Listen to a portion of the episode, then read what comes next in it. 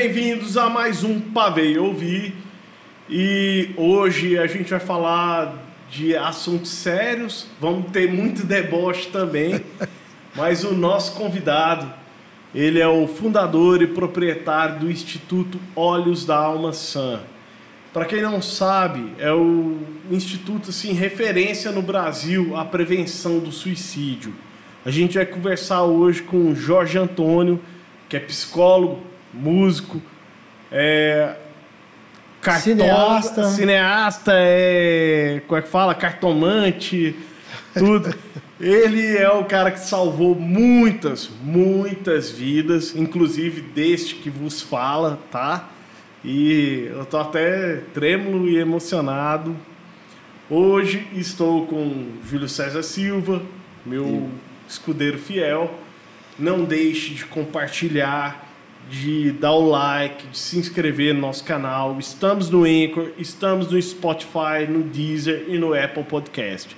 Jorge, seja muito bem-vindo e, cara, eu não sei nem o que ou como eu vou te perguntar algumas coisas, então eu já vou começar. Deixa, deixa comigo.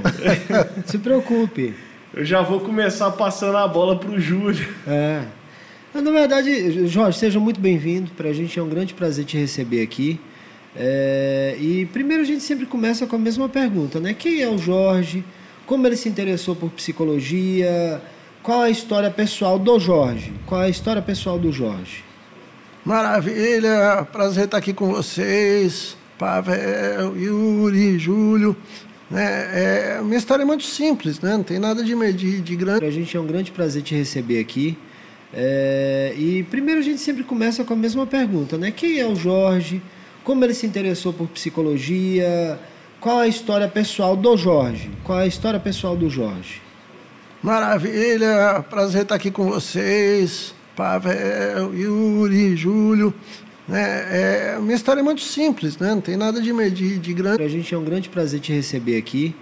É, e primeiro a gente sempre começa com a mesma pergunta, né? sabe? E comecei a conversar com o cara, que é, é, meu pai tinha feito um curso breve de psicanálise, era professor do meu pai na época. Eu fiquei enlouquecido, cara. Tava com 16 para 17 anos.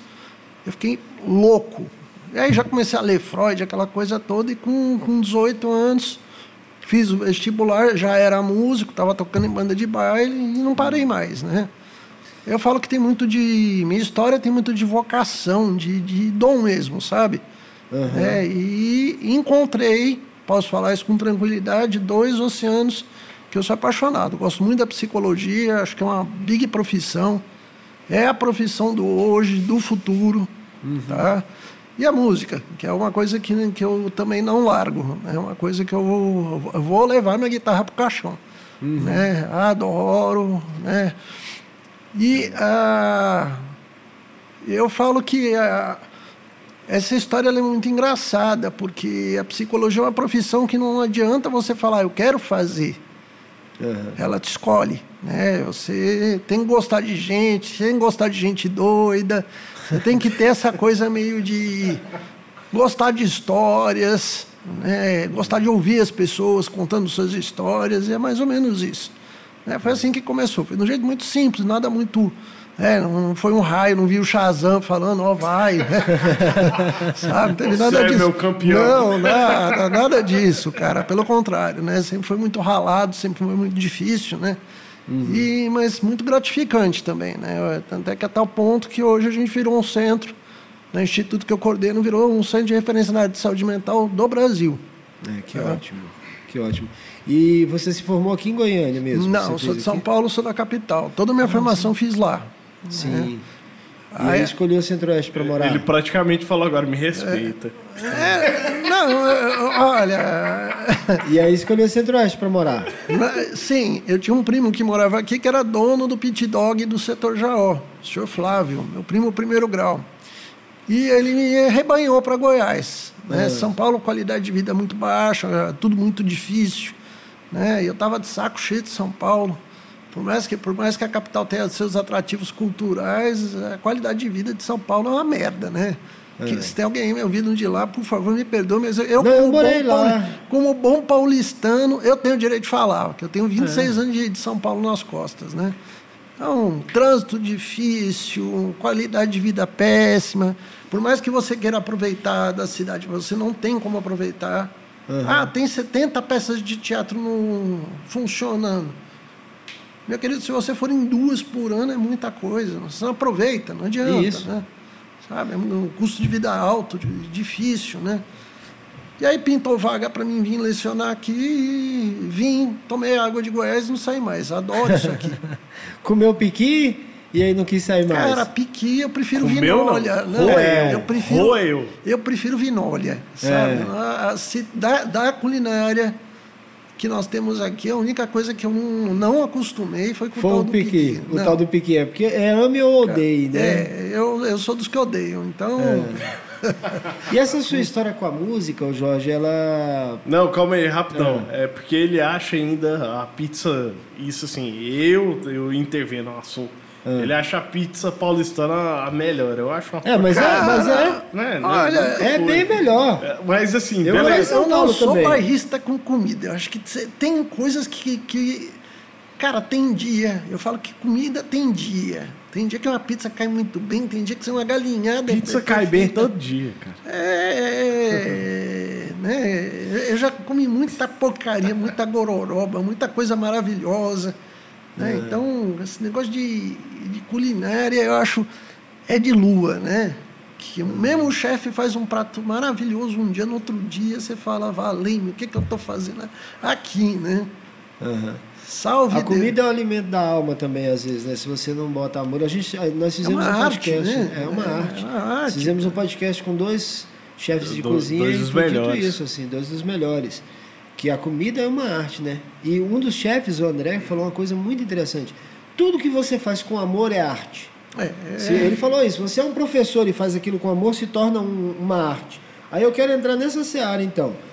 Você vem para cá para ser professor, já da sua área de psicologia, e aí resolve montar o Instituto Olhos da Alma Sã. Conta um pouco para a gente a história do Instituto Olhos da Alma Sã. Bom, o que, que aconteceu com o Instituto? O Instituto foi uma consequência que eu não estava conseguindo muito espaço em algumas clínicas que tinham aqui. Eu achava a administração ruim, não fazia o trabalho social que a gente desenvolve, tá? Eu achava muito limitado. É aquela velha coisa, né? Você acaba crescendo querendo seu próprio espaço, né? Então, o Ganhar um Instituto... dinheirinho também. Olha, Lucas, na, na minha área é muito engraçado. As pessoas têm muita ilusão. Graças a Deus a gente vive bem, mas a gente não fica rico, entendeu? Você vive bem, né? consegue ter um, uma vida mais tranquila, né? Ah, Até porque o trabalho também, é, as pessoas têm muita essa ilusão. Ah, a vida é tranquila. Tranquilo que escambau, cara. Nunca Sabe? foi. Não, a área de saúde ainda, e a gente que trabalha com saúde mental, é três horas da manhã ninguém te ligando desesperado, né? Jorge, de fazer só um Então- corte. É, eu, é, uma ex-companheira minha, uma, uma grande amiga, uma pessoa que eu tenho muito carinho, Linda Petassi é o nome dela, psicóloga também. E, e, e ela falava isso, assim, cara, isso aqui é quase que um sacerdócio, é uma devoção.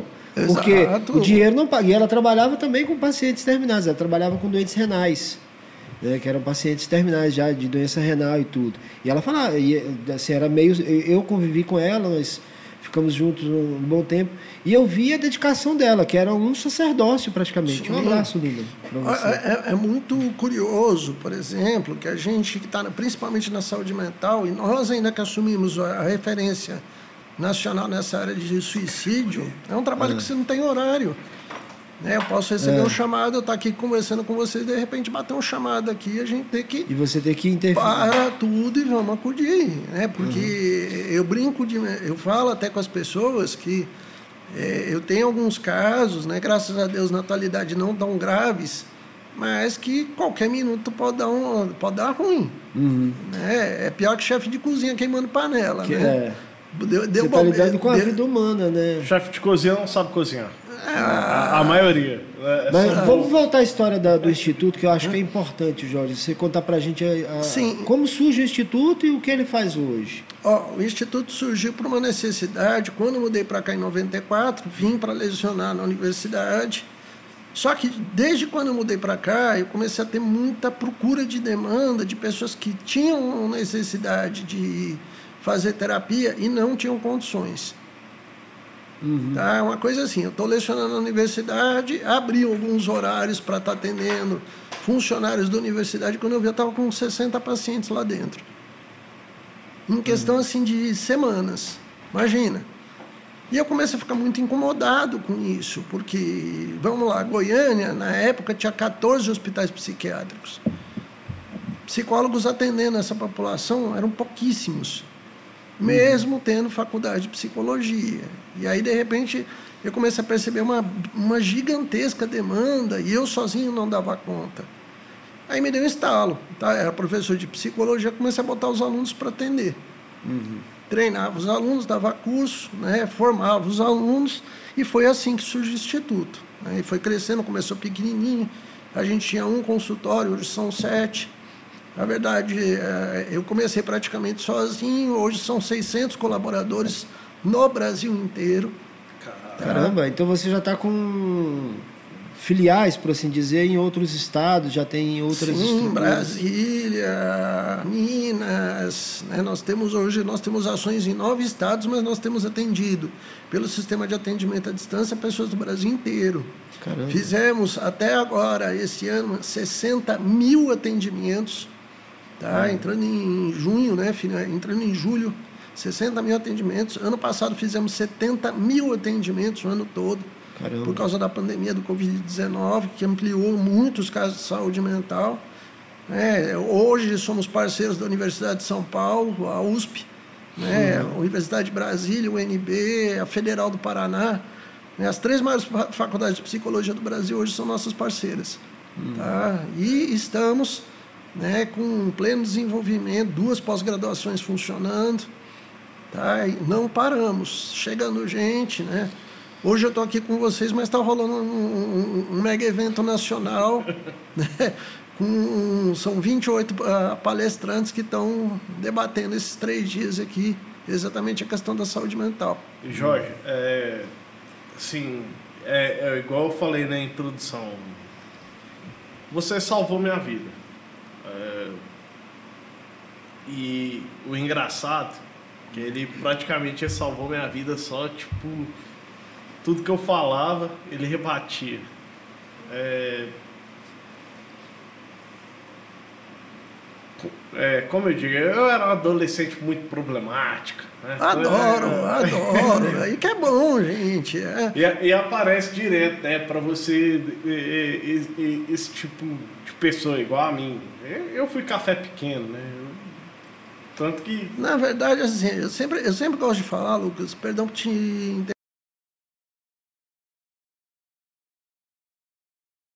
tem muito mania, né? Olhando pra gente, até que também sou deficiente visual. Ah, o cara é super-herói. Só, só porra nenhuma. A gente é gente, mas é normal que tem. E um dos trabalhos que eu brinco demais, que acho que a terapia tem essa função na vida das pessoas, é trazer e resgatar a humanidade. Sabe, hoje tem muita. As pessoas não vivem, cara. Você tá escutando aqui, vai viver, porra. Vira gente, tá? Sabe? As pessoas têm muito isso. A gente tem, enquanto terapeuta, de ensinar as pessoas a voltar a viver. Que a nossa vida hoje é uma merda. Jorge, então... As pessoas estão muito, muito plastificadas. É, essa é a questão que eu queria perguntar a você.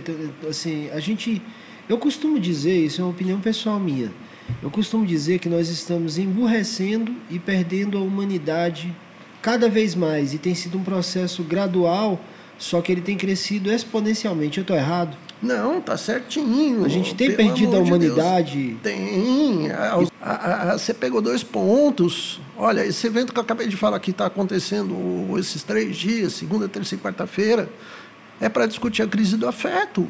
Uhum.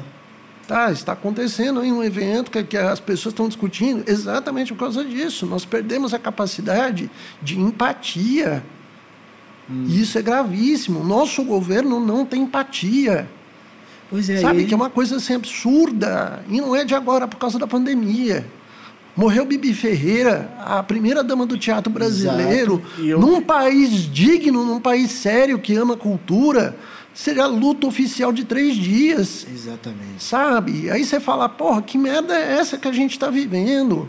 Morreu Aldir Blanc, legal. Teve até uma mobilização na Câmara dos Deputados, fizeram a lei Aldir Blanc, homenagem ao cara. Mas é bandeira meio pau. Mas sabe? eu lembro com, de você com choro reclamar no disso. Eu, eu lembro, eu lembro de você reclamar disso até quando a gente tinha um, um governo de esquerda. Também, esse não é um É. problema, não é um problema só de governo de esquerda e direita, que acho que essa aqui também é a prova da nossa, do nosso emburrecimento. Ah, não, a gente virou, a gente, a gente tá encaminhando para ser, é, para ser seres automatizados. Exato. É. Até porque para mim não existe mais esquerda e direita. Isso é um discurso antigo, cara, década de 50, Guerra Fria. Exato. Sabe? Se Exato. você for perceber a ideologia, a Partido dos Trabalhadores deixou de ser de esquerda tem muito tempo. Né? Adotou uma política neoliberal e, e eu vejo as pessoas reproduzindo esses discursos aí. Tão, tão vazio, galera vai estudar economia, vai ler. O mundo o mundo está globalizado tem muito tempo. Sabe? Então tem coisas que são totalmente absurdas que a gente vem vivendo, onde as pessoas rasgaram a história, rasgaram a sociologia, rasgaram a economia. Sabe? Pega. Quer, quer fazer tratado histórico por E causa agora do quer filme. rasgar até a geografia, né? Geografia, Tipo, é- não, umas coisas assim. Cara, eu falo, meu, pai, do- quanto mais eu estudo, mais eu vejo que tem. Tá brotando burro, tá brotando, tá brotando burro. Eu, eu- galera que tá assistindo, tem um filme maravilhoso, que acho que cabe muito bem na atualidade, como animação, Idiocracia. Idiocracia, Cara, exatamente. Animação maravilhoso. E era só uma, e era só, era para ser só uma comédia Uma- idiota. né? Exato, mas é fato. Aquilo ali chama-se Política e Brasil, cara. Gatorade ele hidrata mais que água, Mas, então vamos regar as plantas Jorge, Gatorade. Aí, aí vem uma questão do seguinte, né? Como eu falei assim, a gente tem perdido a humanidade. Isso aí são avaliações pessoais minhas, né? A gente tem perdido a humanidade, a gente tem emburrecido. Mas o que me assusta, de certa forma, é perceber o seguinte: esse emburrecimento e essa falta de empatia nos levou aonde nós estamos hoje, com esse presidente que nós temos hoje. Isso é fato. Né? O, o presidente que nós temos hoje é um reflexo disso, desse emburrecimento, dessa falta de empatia, dessa falta de respeito com o outro e tudo. Mas o que me preocupa é perceber o quanto isso é amplo.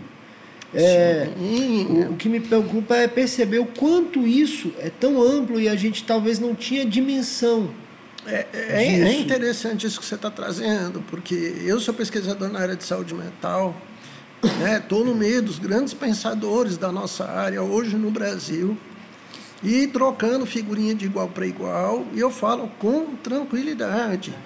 Não é um problema de governo, Não. é um problema de estrutura do Estado brasileiro. Nós vamos trocar o governo e o problema vai continuar, que é o que tem acontecido. A imbecilidade estava reinando já tem muito tempo. Eu estou vendo a galera fazendo grandes cagadas homéricas na política brasileira tem 20, 20 30 anos. Acho que muita coisa melhorou, acho que, que nós temos uma sociedade hoje muito mais crítica, muito mais atuante, né, que está com o dedo no gatilho para apertar sem dó. né? a cultura do cancelamento está aí, a galera tá mandando bala na- no, no pessoal. E eu acho isso fantástico. Porém, porém, Eles cancelam qualquer coisa. também tem muita gente aí imbecil falando merda, né? Ô, Juliana Paz, abraço pra você, tá ali. Um abraço né? para Juliana Paz. Exatamente. abraço. Para você Fernanda merece, viu? Venturini. É Carol com K. Ô, abraço, viu? Linda. Não sei se você ouviu tá. a Fernanda Venturini, aquela jogadora de vôlei brasileira. Ela foi num posto de saúde anteontem e aí ela tira a máscara né, e fala: é, Olha, eu, não- eu não sou a favor da vacina, mas eu tenho que me vacinar, né? Porque eu quero, Não, cara, visi- eu quero viajar. A Fernanda Torres, pra mim, foi o pior. Não. A Fer- a Fernanda calma, Torres, não, Fernanda- Olha, eu acho que a gente. cagar do po- posso, posso dar uma sugestão? A gente tem que pegar esse podcast e fazer eleição. É. Sabe? Quem é a anta do ano. A anta do ano. Mas, Sabe? mas vamos voltar ao assunto, cara, porque a minha preocupação, e eu acho que isso é importante, é o seguinte: a primeira coisa, o, o papel que o Instituto Olhos da Alma cumpre é muito importante. E aí a gente pega esse emborrecimento que a gente está falando. A Eu gente que o pega, diga. Pois é. A gente pega esse emborrecimento que eu estou falando. A gente pega essa questão da falta de empatia, da falta de humanidade. e a gente pega o processo pandêmico que nós estamos vivendo, a gente, claro, percebe que há um aumento substancial nos problemas de saúde mental Com no certeza. mundo inteiro. E por consequência também do- das possibilidades de suicídio. É, Eu acho que você deve ter tido um aumento de casos de, de saúde mental substancial nesse período. Bom, vamos lá, deixa eu trazer para vocês em números, vocês que Uhum. estão assistindo, e por favor, nós tínhamos planejado ah, um crescimento de em torno de 10, 12% no volume de atendimentos. Aham. Tá? Ou seja, a gente estava acreditando que no final de 2019 a gente ia atender 20 mil casos, tudo tranquilo. Certo. Chegou a pandemia, quando a pandemia estourou, nós passamos de 20 mil para 70 mil casos por ano. De 20 para 70. Tá? Ou seja, inclusive isso para nós da equipe foi no ano de Triplicou. do- 2020 foi uma loucura. Por quê? Tivemos que adaptar nossos cursos para o sistema via remota, tre- retreinar a equipe para atendimento à distância, que a equipe não estava fazendo. Tá? Tantos atendimentos à distância existia, mas era muito menor. E aí, imagina, de 20 mil para 70 mil casos. Caramba. Tá? Então, ou seja, eu estou falando de simplesmente triplicou. E tá? número- E agora, em 2021, quadriplicou. Quadriplicou. Porque nós estamos agora, no mês de junho, metade do ano, em 60 mil atendimentos desenvolvidos. Caramba. Tá? Então, é- esse é o retrato da pandemia. E o próprio governo, que tem uma tendência histórica a subnotificar, que esse é um problema da saúde no Brasil, tá? a dengue sempre foi subnotificada, os casos sempre foram omitidos. Isso não é um problema da gestão Bolsonaro. Esse é um problema endêmico no Brasil. Tá? É histórico. A área de saúde sempre foi subnotificada. Né, A gente nunca fez uma estatística de suicídio que presta, a gente nunca teve uma estatística que presta de saúde mental, saber quantos bipolares tem hoje no Brasil. Eu sei que no Palácio Planalto tem uns 15 lá. É. né? A, família, a família toda é. A família toda, Sabe? né? Você fala, meu Deus, né? E esse é um problema que nós temos. Tá? Tanto é que isso ficou evidente na pandemia. Como é que você vai falar de número de casos com exatidão se você não tem testagem? Tá? Quando faz questão de registrar, né? É. É, é, cara, eu tenho um problema, assim, é, ainda mais falando de suicídio. Eu, particularmente, eu tenho um... Eu tenho dois traumas muito grandes. O primeiro é a minha tentativa, que foi onde o Jorge, eu conheci o Jorge. E a segunda foi o meu melhor amigo. É, É traumático. é, é uma- cara, é uma história É terrível. é, é uma história assim. Eu tinha combinado com um cara que é o Dudu, é, a galera do videogame, quem me conhece sabe. É, eu combinei de chegar às 7 horas lá na, na porta da casa dele para encontrar com ele. Só que como eu tinha confeitaria, eu tinha pego uma encomenda. E eu falei, pô, velho, vou, vou aqui lucrar os meus 1.500 reais a mais. E. E e assim, eu cheguei nove e meia. No que eu cheguei nove e meia, ele já, ele já tinha feito o ato. E para mim foi muito pesado.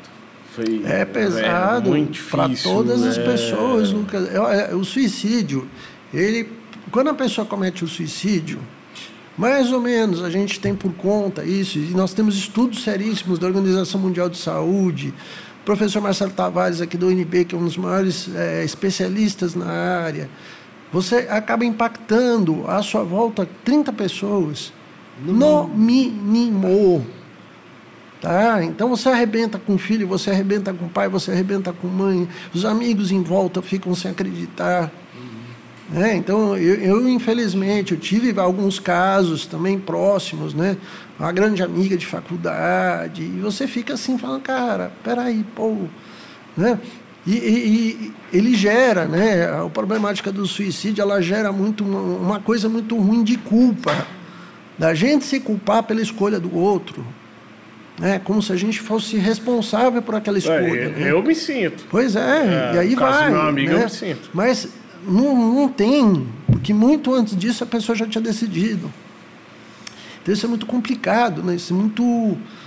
É difícil, né? Por exemplo, esse caso recente do rapaz que saiu de casa, que passou na loja, que comprou a corda, esse músico, né, que falei que suicidou recentemente, né? É, você, é, você percebe isso, assim, a pessoa, na verdade, ela toma decisão há, há algum tempo. Eu Tem. tenho dois casos emblemáticos, assim, para mim, que foram bem significativos. Um foi porque eu era muito criança. Era um vizinho meu, de bairro, que ele suicidou enforcado no teto da casa dele, na sala dele.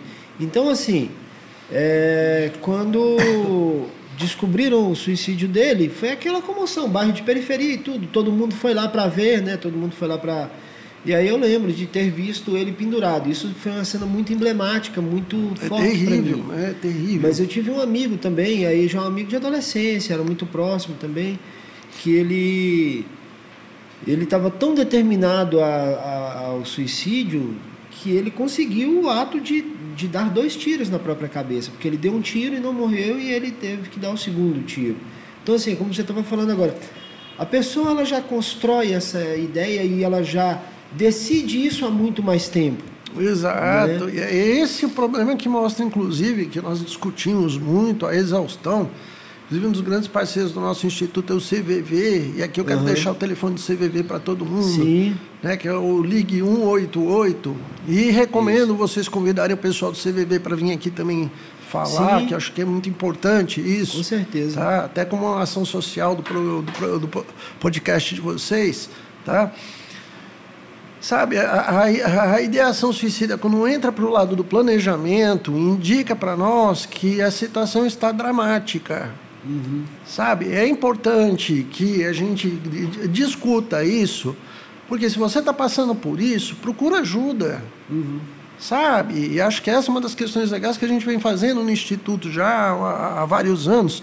Inclusive, nós com- construímos, né, assumimos uma parte da coordenação do Setembro Amarelo Regional, toda a região centro-oeste, né, em parcerias importantíssimas com o Ministério Público do Trabalho, né, CVV, a, própria Universidade de São Paulo, as outras universidades que eu já tinha falado anteriormente. Né? Por quê? Eu acho que a gente tem um problema de saúde pública. Foi por isso que foi constituído o Setembro Amarelo. As pessoas têm muito receio de discutir esse tema, com medo disso virar gatilho. Tem tá? muito tabu em torno disso. Tem muito tabu em torno disso. Inclusive, profissionais de comunicação, durante muitos anos, chegaram à conclusão que não era legal falar, porque isso podia provocar, estimular as pessoas. Mas o que a gente vem percebendo é que não. Os. Tanto é que a ideia da criação de uma data, o Setembro Amarelo, foi constituída exatamente por vários estudos comprovando que se a gente não discutir, você não tem como fazer prevenção. Exato. Tá? Não é negando o fato, e o Brasil é negacionista na área de saúde. Sim. Inclusive, Sempre foi, né? né? Sempre foi. E Você aí, tem que ser forte. Exatamente. E, e o problema é que não é negando o problema que você vai fazer os números baixarem. Tá? Aliás, pelo contrário, os números com a a desigualdade social, com o problema de distribuição de renda, a precariedade na nossa cultura, é, os casos aumentaram. Pois é, o Jorge, aí a gente entra numa outra questão que você está falando. né? O Brasil tem esse histórico né, da, da negação do problema de saúde. Assim, a própria saúde mental ela é tratada com um pouco mais de cuidado e com um pouco mais da, da responsabilidade que tem que ser tratada há pouco tempo. Você pensa que a luta antimanicomial é recente, se você for observar. Sim. Você pega, por exemplo, o histórico do, do Holocausto de Barbacena, que aquilo para mim foi um holocausto, aquele tratamento que se fazia né, de, de Não, cara, o hospital. Adalto Botelho, mano. É, o Adalto- o Adalto Barbacena- Botelho, o Adalto Botelho é a maior sacanagem que existiu O de no estado de Barbacena é uma Goiás. história bem É terrível, terrível, é para a história mas- da mas- saúde mental no Brasil e é pouco conhecida, inclusive. Então você pega assim que a saúde mental do Brasil ela vem tra- sendo tratada com o devido cuidado que tem que ser tratada só há pouquíssimo tempo, né? Há pouquíssimo tempo e nós temos um governo que na atualidade quer desfazer tudo. Eles estão É. tentando desfazer eh, todas as conquistas feitas nos últimos 20 anos, eles querem retirar. E inclusive para voltar para esse modelo de Barbacena como um modelo básico de saúde. Que isso, Tá? É, isso está acontecendo no nosso governo na atualidade. É porque é o tradicional. Exato, é o conservador. Adoro conservadores. Ó, conservador! É, Sabe? a, a gente, apresentar o Kid Bengala, conservador, sabe? a, a gente, a gente conversou com o Felipe Suzin recentemente, que é o, o- Ele foi o cara que conseguiu é, a, o plantio da e produzir né, o óleo de cannabis. Ele conseguiu medicina- autorização, né, para produzir óleo da cannabis caseiro para eu poder fui- tratar o pai dele que tem Alzheimer e que teve ótimos resultados. Eu fui e perguntei. Assim, é. Cara, já viu algum avanço do conservadorismo no mundo? É, até porque a eletricidade, o, o conservadorismo foi contra. Não, ah, ah, meu querido, conservador, olha, nem picles em conserva presta direito. Né? Então, sabe, conservadorismo é, é um cara que não quer crescer no mundo em transição. Como é que você vai ser conservador de alguma coisa? A gente está tendo mudanças tecnológicas radicais todos os dias, cara. Conservador não vai querer saber de Pix, conservador só vai fazer papai e mamãe no sexo, aquelas coisas assim horrorosas, né? Pois é, mas aí- Jorge, vamos entrar numa outra seara. Não, também. não, eu, eu, eu, quero, eu quero interromper. Pode falar. Jorge, qualquer um outro na sua posição, é, assim, tem a síndrome do coitadismo também. Né? Oh, nossa, como, como eu sou batalhador. Ainda, ainda mais, ainda mais é, a gente que é brasileiro tem aquela, aquela coisa, né? criar o slogan eu sou brasileiro, não desisto nunca. Eu quero saber quando a, a, a sua deficiência aflorou, ela te atacou e o quanto ela assim limitou ou proporcionou oportunidades na sua vida. Eu falo que assim, eu convivo muito bem com a minha cegueira, tá tranquilo. Acho que é, tem muita gente aí que enxerga que não vai fazer uma organização para fazer 70 mil atendimentos por ano. Né? Eu acho que Porque é não lógico. enxerga, tem as que não veem e tem as que não enxergam, né? Exato. Então eu acho que a gente está aí num, num centro de referência de um jeito muito tranquilo, né? Mas assim, eu perdi a visão em 92, te- tive que me readaptar. Esse processo de readaptação, gastei oito anos para aprender todas as coisas básicas, comer, dormir, transar, sabe? É, é- é uma readaptação geral de vida, né? Tocar. E como ela veio na É. sua vida, assim? Vai ver na pancada, né? Se vira, negão, né? Você não Do tem- nada, um dia eu tô enxergando do outro. Exato, se vira porque não tem muito, né? E eu sempre fui arrimo, arrimo de família, tinha que me virar.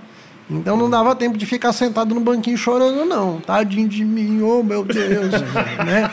Vamos continuar, vamos embora. É, não, não dava tempo, cara. Tinha que comer.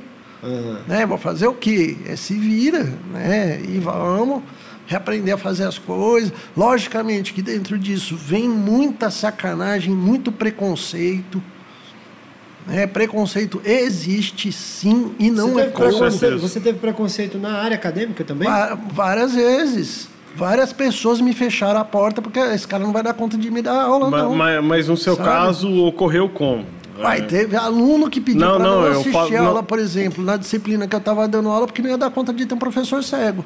Ah, E gente que é formada em psicologia. E você pensa o tipo de psicólogo que vira, né? pois é. Mas no seu caso, é, como, como você ficou deficiente visual? É porque eu não posso falar cego.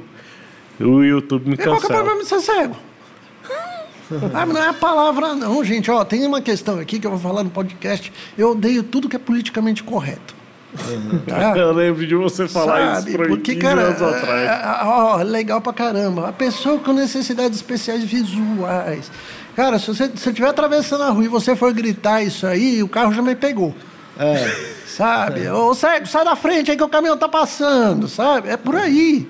Não é a palavra, é a atitude. Pois As é, pessoas é. ficam muito preocupadas com a E palavra. co- como você Mas ficou? a atitude preconceituosa é muito pior. Eu, eu, eu tive retinose, eu sou um dos casos das pessoas que foi para Cuba operar e a cirurgia deu errado. Tá? E aí eu fiquei cego. E junto comigo tem mais 15 mil brasileiros que perderam a visão em Cuba. É uma, é uma situação Ah, específica. e você que tá chamada- vendo esse vídeo, não seja covarde falar que ele foi pra Cuba operar Não, e deu errado, deu tá? errado. Inclusive, a, a Associação Brasileira de Oftalmologia, no começo, quando Cuba começou a prometer que os tratamentos funcionavam, deu apoio. Depois, quando viu que não teve um caso com sucesso, Hum. né, eles, fo- eles foram contra. Pois é, mas Né? aí o que a gente estava falando aqui agora, falando politicamente correto e tudo, é uma questão que a gente também precisa discutir, que é a história do capacitismo, né? É, o problema é esse, a gente estava falando, de certa forma, também sobre isso. Você teve portas fechadas, você teve pessoas que não queriam ser seus alunos, é, um profissional desse, que profissional que vai virar no futuro? Vai, vai virar um profissional que vai curar a gay, né? Tipo aquela psicóloga de Brasília. É, por aí. É, agora... É, Vira uma, ex- vira- vira uma excelente caixa das Casas Bahia. Exato. sabe? É, agora, É questão do sensacional. capacitismo que a gente precisa discutir também, o, o Jorge. Isso assim, para todas as áreas, né? Todas as forma. áreas, na verdade, a gente tem, e ia cair naquela questão que você estava puxando, Júlio, da imbecilidade, cara. E a imbecilidade no meio acadêmico. Né? Esse papo é sério agora. No, no meio do, no meio acadêmico tem demais. Tem papo sério que Nós Jorge temos, não, né? nós temos hoje no. Brasil, tá? Que, é- que, que é a grande coisa encantada do analfabetismo funcional. Exatamente. Né? O que a gente veio de doutor, o cara fez doutorado legal, a maravilha, o cara é uma anta, É. né? Tá cheio.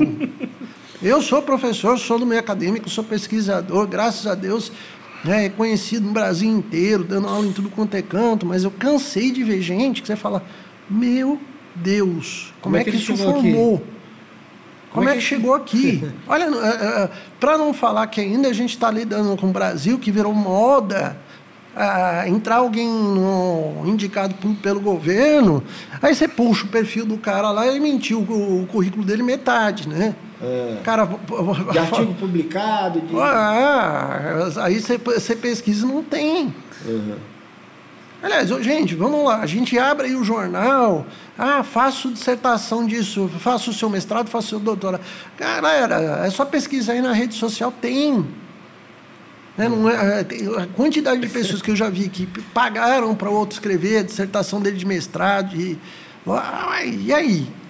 E forma. Mas aí, aí forma. E vira um profissional, às vezes, Ah, entre o- aspas, o- de referência. O que eu né? acho mais sensacional é assim. Só que acaba que eu falo que aí é onde a gente vê o marketing operando contra a própria pessoa. Porque embora ele tenha o título, cara, ele vai provar para o Brasil inteiro que ele é um imbecil. Que ele merece ser executado, né? Profissionalmente. Exato. E aí, e quantos casos a gente não está vendo isso todos os dias? Aquela moça deliciosa, bocuda, que você fala, meu Deus, que delícia é isso aqui. Ela abre a boca, você fala, sai. Você fala, meu Deus, que anta. Que anta, né? Tá?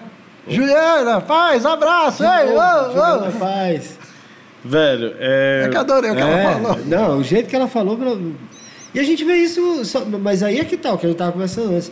O que me impressiona é a quantidade de emburrecimento. Sim, e Nossa aí? senhora. E o pior do que isso, não é só a quantidade, é que a pessoa faz questão de ser burra. É. Você chama para estudar, você fala, olha, vamos lá, ó, aqui tem uma galera séria, vamos estudar com a galera, vamos crescer junto. Ah, tem que ler livro. vez, Tem é. que ler livro. Uma vez assim. Eu tenho é, que me esforçar. É. Eu, eu, eu conheço uma, uma mina, é psicóloga e tal. Aí ela foi e falou, cara, você cola muito com o Jorge e tal. Eu colo, mano. O Jorge é fantástico, ela. Não, ele é muito Jung. A escola dele é muito Jung. É, tem que ser mais. É.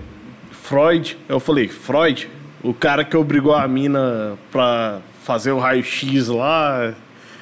O Freud fez isso, né? Tipo. Porque, não, eu- não tenho muita autoridade para discutir isso, mas, por exemplo, uma das coisas que mais me. Não, ele, ele, ele, o Freud, é, ele fez uma mina. Eu não sei qual é a situação. Ele, ele forçou a mina A fazer o quê? Um raio-x? um raio-x. Na época que o raio-x É. era o raio-x. Que tinha contaminação aí. É, exato. Não, das minhas críticas a ele é o seguinte, cara, Sabine Spilhan é uma mulher fantástica, assim, tem uma história fantástica. Fora que ele era machista pra caralho. Exatamente, ela, ela É, foi. Sabine Spilhan foi uma das primeiras. ah, de- deixa eu entrar aqui na história. Vai, vocês estão Ah. me provocando. Acho que Freud foi um gênio, o Jung foi um gênio, Foi. Reich foi um gênio, mas todos eles eram totalmente atrapalhados. E eram todos seres humanos, é isso que eu quero falar, são humanos, seres galera. humanos, né? E, e- e o cara tava testando, acho que a gente. Eu comparo muito o Freud com o Santos Dumont. Que cara, teve- sabe? Teve que cair de avião para aprender a voar. Porra, o, o bicho não tinha freio, cara. Exato.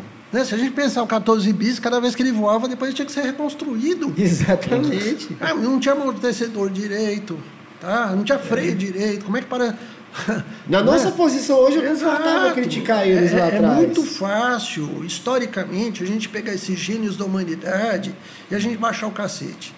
Que é a porra do revisionismo histórico, Exato. sabe? E a gente esquece que a gente teve um avanço significativo com esses caras. Só que entre as teorias e as abordagens, você vai tendo acréscimos.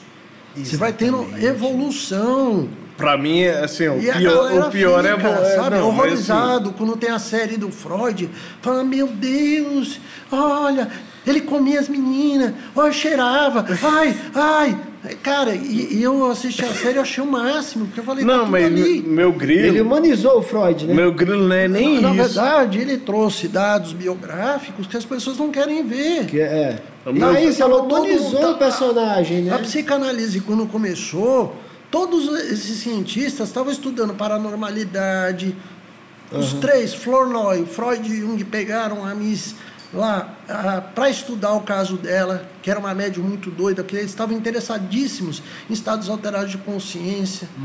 E hoje a gente pega esses teóricos, a galera idolatra, quer montar igrejinha. Ah, meu São Freud, por favor, meu São Freud. Não, o cara era um ser humano, né? Não, meu- cara, meu isso único- é um lado da nossa profissão que, infelizmente, os profissionais que entram ni- nisso são muito amadores. Que eles estão focados em deusar uma pessoa que era a gente. Sabe? E que, inclusive, enquanto pesquisador, inovador, o cara tava dando tiro para tudo quanto é lado. E o cara, nesse ponto, era genial. O cara era genial. Sabe, o cara estava pesquisando e dando a cara para pesquisar. E pesquisa é isso. É inovação, é tentativa, é erro. É desbravar novos. É desbravar. É desbravar o que não foi feito. É muito fácil a galera chegar hoje, "Ah, mas ele, é, ele comia mingau, ah", sabe? E fazer caras e bocas, fazer mimimi em cima Mas, disso. mas aí já entrando em duas questões que tem relação, e aí a gente vai entrar na questão do filme também. Você pega o seguinte, todos os filmes que humanizam, né, que transformam um personagem, um ídolo, um mito, um cientista, enfim, em ser humano, geralmente esses filmes são muito criticados, justamente por isso, porque humanizam o personagem. Você pega o filme do Coringa, muita gente criticou, não, aquilo ali era um cara com problemas Não, mentais, aquilo ali é ridículo. saúde mental. Ah, não, aquilo ali é Não, não é, não, gostei. não venha com esse, não venha com esse discurso. Não venha com esse discurso, não, porque eu estou combatendo justamente isso. Quando você humaniza o personagem, e o filme do O Coringa. Coringa faz não isso. tem que ser humanizado. Meu aí filho, tá, calma, cara. ouve. Quando você humaniza o personagem ele passa a ser encarado como um ser humano, como todos são, porque o psicopata é um ser humano, o serial killer é um ser humano, o suicida é um ser humano, o doente mental é um ser humano. Homem Quando the Blue humaniza, into the Black as é o pessoas- New as York. pessoas tentam criticar, as pessoas tentam não enxergar isso, as pessoas tentam desmerecer isso, Não, inclusive. tudo bem. Mas por que eu estou falando de cinema aqui? Para a gente entrar Vai. no ponto. Não vamos para essa seara, não, porque a gente Eu, vai perder tempo. particularmente, eu falo que eu adorei o Coringa. Maravilhoso. Dois pontos, né?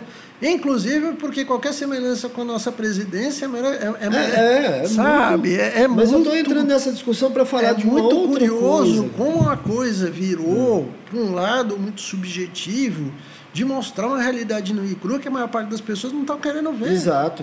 Né? E aí foi doído, né? Isso, foi doído. É isso que eu tô falando, as pessoas não gostam quando se humaniza um personagem. É, velho, aí aí é que tá.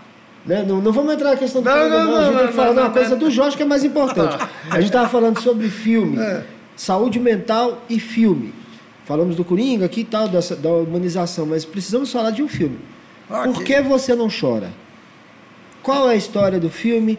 Como você entra nesse filme? Porque vai ser lançado agora que você falou. Que dia que vai ser o lançamento? Primeira semana de setembro, provavelmente dia 2 de setembro, lançamento nacional. É um Isso. filme com grande elenco. tá? Exatamente. Elisa Lucinda, Maria Paula, Bárbara Paz. A Maria Paula do Cacete Planeta. Sim, senhor. Sim, uma grande Ah, uma grande é, grande atriz, atriz, né? A ela. Ca- Carol, Carol Monterosa, que pra mim, cara, que banho de interpretação que aquela mulher deu, né? Que faz o papel da Jéssica. Bom, como é que começou? Eu venho fazendo trilha para filme, já tinha várias. é Uma das atividades que eu É, faço. ca- caso as pessoas não né? saibam, quem está nos ouvindo, quem está nos vendo, o Jorge, além de psicólogo, de ser é, o cara que criou uma clínica que atende saúde mental, né, E suicídios tirador tal, de onda pra é caralho. também, Agora. e é também músico e compõe trilha sonora para filmes, né? Além de tudo isso. Sim. Eu, tinha- eu comecei com essa brincadeira de trilha para filme a convite do Ranulfo Borges, que é um cineasta nosso aqui Aham. na região. E aí fui me infiltrando nessa área, fui vendo como é que era, comecei a achar muito interessante. Pintou, fiz uma trilha para um documentário, dois, três filmes. Ah, tudo aqui é baseado na região aqui de Goiânia. tá? Só que nisso eu fui conhecendo pessoas de fora. Né? Fiz amizade com a, a Juliana Corso, que é a maior editora de uma das maiores do Brasil nessa área de edição de vídeo. Tá? E ela foi para Brasília, pegou esse projeto com a Cibele, foi quando eu conheci o projeto, né? Estavam fazendo as filmagens do Porque Você Não Chora. Tá? O roteiro já estava mais ou menos pronto. Aí eu tive. da- O roteiro é de quem? O, o- o roteiro é da própria Cibele, Cibele Amaral. Tá? Ela é diretora e fez o roteiro. Só que a Cibele tinha um problema com o filme, porque o filme conta a história, a evolução de um caso de suicídio. Tá? E é uma história pesada, é uma história densa, é um filme que mexe com as pessoas, né? E a Cibele estava morrendo de medo do filme gerar gatilhos. Então ela queria trazer o filme de uma forma muito realista, sensível, e o filme é de uma sensibilidade maravilhosa. Tá? Vai ser um dos grandes filmes da história da psicologia no Brasil. Tá? Eu não com um grande, com um grande elenco. E aí, aonde entrou o Instituto Olhos da Maçã, né, que é, é parceiro do filme, é, foi apoio do filme, nossa, a nossa missão foi retirar os gatilhos. Para não acontecer que nem aquele Ten Reasons for, uh, for Why lá. Isso. Tá? 30 Reasons for Why. Exato, onde as pessoas glamorizaram a questão do suicídio. E não era o que a gente queria. Então, trazer o filme para a realidade, deixar o filme mais próximo das pessoas, tá? retirar os gatilhos foi o um, um meu papel, o papel da nossa equipe. Inclusive, a a Cibele não tinha escolhido ainda o nome do filme. Ela pensou em chamar, era Borderline, porque o- conta também o caso de uma paciente borderline, que é interpretado pela Bárbara Paz. E que, puta, galera, é, merece o Oscar. Aliás, a Carol Monterosa, que é aqui de Brasília, e a Bárbara Paz, as duas mereciam o Oscar, viu? Que banho de interpretação. No caso da Carol, você não sente tanto, porque ela está a fazendo Bárbara uma pessoa- Paz, ela, ela namorou com o Supla e o Hector Babenco. Então, assim. Ela foi casada com o Hector é, Então, Babenco. assim, eu respeito ela só por isso. Não, mas eu vou te falar a verdade, cara. A eu queria Carol, estar na pele dela por a isso. Carol, a Carol interpretando, porque ela faz o papel de uma pessoa ultra introvertida. Uhum. E a Carol é o seguinte, ela é ultra extrovertida. Aí você faz aquele personagem paradinho, que mal ri, sabe? Aquela coisa. A mudança completa de- Você tá doido, isso aí é Oscar, né? Isso aí é muito fera. E é um filme de uma sensibilidade que vai pegar esse tema do suicídio, que as pessoas não querem discutir, E que é e necessário. vai esfregar na cara de todo mundo. O suicídio é uma bosta. Tá? Mas é importante a gente Não, não, não, esse preconceito. Tem, tem, tem a tentativa, é Hollywood. é, tem um filme da Netflix que é aquela revista Lampoon, Lampoon, Sim. que é o que faz Férias Frustrada, lembra? Chef Chase e tal. Aham. Era uma revista. Era uma revista. E o fundador da revista, ele era um cara muito depressivo, apesar de ser debochado. Era, era um cara debocha- debochado. E ele se matou. Sim, é, a gente É, tem visto é. isso, né? Olha, Chris É tipo- Cornell, cara, você fala Não, por quê? Robin Williams. Robin Williams, cara, né? Um dos maiores comediantes de todos os tempos, Jim Belushi, cara. Você fala, Jim- como, é, cara? Jim Belushi. Cara, e o cara é um gênio. O cara era um gênio. Tem, tem uma né? frase que eu vi quando saiu logo o filme Logan, é, e aí mostrou que a trilha sonora era a música Hurt, que é do. Do, Logan, do, do- é. Johnny Cash. É, não, a música na verdade é do Nine Inch Nails, né? do Trent Reznor, é, né? ah, óbvio, E aí gênio. um cara, um, crítico fez um comentário que eu guardei isso comigo, porque não é só para isso. Que ele fala assim, é, é muito emblemático você ter no filme Logan uma música do Trent Reznor cantada pelo Johnny Cash, que é aquela música Hurt, que é o seguinte: todos ali estão tentando lidar com a escuridão em suas vidas. Sim. Todos ali. E todos nós também tentamos lidar com a escuridão em nossas vidas. Por isso, que, é- por isso que a gente criou uma campanha que hoje ela, ela passa a ser consagrada e acho que a gente vai curar essa campanha. Qual que é o tema da nossa campanha? Pela vida. Cara, cadê a alegria da gente viver? Sabe? Pelo amor de Deus. Cara, o- Ô, eu, eu, eu fico puto das vezes, eu vou falar aqui. Pessoal, vamos viver. Larga essa porra de rede social e vamos viver. Sabe? Você vai. Quantas vezes, né? Eu toco, por exemplo, às vezes tinha uns trabalhos musicais que eu fazia aqui em Goiânia, tocar em barzinho, né? Quantas vezes a gente não chegava num barzinho para tocar, eu, eu, eu sem enxergar, né? Sentava, montava equipamento lá, normal, tudo, tudo. E eu falava pra galera, falei, porra, hoje, hoje a gente vai ensaiar ao vivo, não tem ninguém aqui. Eu uso muito essa expressão. E aí o pessoal falava, não, Jorge, está lotado. Só que a pessoa não conversa mais. É, as Sabe, as pessoas. ah, ah, ah, Hoje a gente vê casais. Eu sou, eu, sou- eu sou meu tarado, eu gosto dessa coisa do antigo, sabe? Eu sou de uma época que o casal se pegava no barzinho, ou no cinema, que o lanterninha vinha jogar água gelada em cima, sabe? Ô, para, sabe? É. Que é a demonstração de afeto, demonstração de carinho, demonstração de tesão. As pessoas não se olham. Não se olham, não conversam. Aí quantas vezes é, você senta numa mesa, o, o cara tá sentado de um lado, a mulher tá sentada do outro lado, os dois fazendo aquela genial cara de bosta, sabe? E De que não caga faz uma semana, sabe? Aí você fica olhando, você fala, É "Meu, literalmente enfesado, né? que vidinha de merda é essa, né? O que, que você se tornou? Sabe? É, é, é, é, é. Sabe? É, nós institucionalizamos na sociedade a cara de cu. É. Sabe? E sem papel higiênico. né?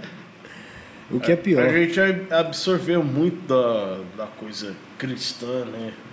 Do, nossa, o certo é o certo, o errado é errado. Ok, mas. Eu, eu- não, não, não, calma aí. Agora eu vou te contar um- um fato de quando eu era seu paciente. Lá vem.